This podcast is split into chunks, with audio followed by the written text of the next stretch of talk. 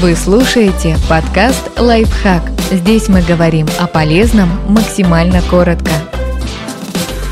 Стоит ли пробовать вирт и как сделать так, чтобы он не закончился проблемами? У киберсекса есть свои преимущества и недостатки. Виртуальным сексом, киберсексом или виртом называют любое взаимодействие по интернету с целью получить эротическое удовольствие или сексуальную разрядку. К нему относятся секстинг, обмен текстовыми сообщениями, фото или видео эротического содержания, секс по голосовой связи или телефону, эротический видео видеочат, где партнеры выполняют сексуальные пожелания друг друга перед веб-камерой. В чем преимущество Вирта и почему его стоит попробовать? Нередко виртуальный секс считают не настоящим, что не совсем справедливо. Хотя все происходит бесконтактно, это вполне эффективный способ обменяться эмоциями, получить новый опыт, сохранить эротический интерес друг к другу и просто немного взбодриться.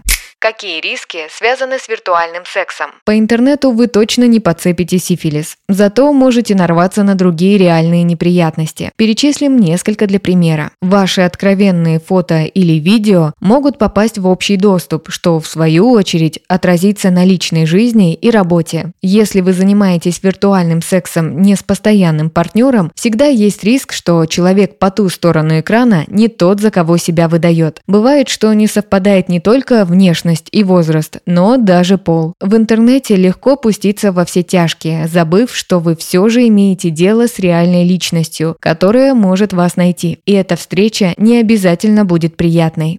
Как обезопасить себя от неприятностей, занимаясь виртом? Сохраняйте анонимность. При виртуальном романе с незнакомцем пользуйтесь ником, а не настоящим именем. Не давайте свой телефон, не делитесь подробностями о вашей работе, друзьях или хобби. Так вас будет сложнее отследить в реальной жизни.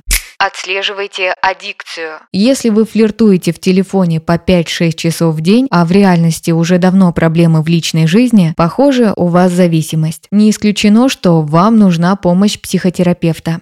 Если вам некомфортно, просто уйдите из чата. Как и любой другой вид секса, вирт подходит не всем. Иногда он просто не работает, не возбуждает и не вызывает эмоций. Если вам неприятно, кликните мышкой и все закончится. Подписывайтесь на подкаст «Лайфхак» на всех удобных платформах. Ставьте ему лайки и звездочки. Оставляйте комментарии. Услышимся!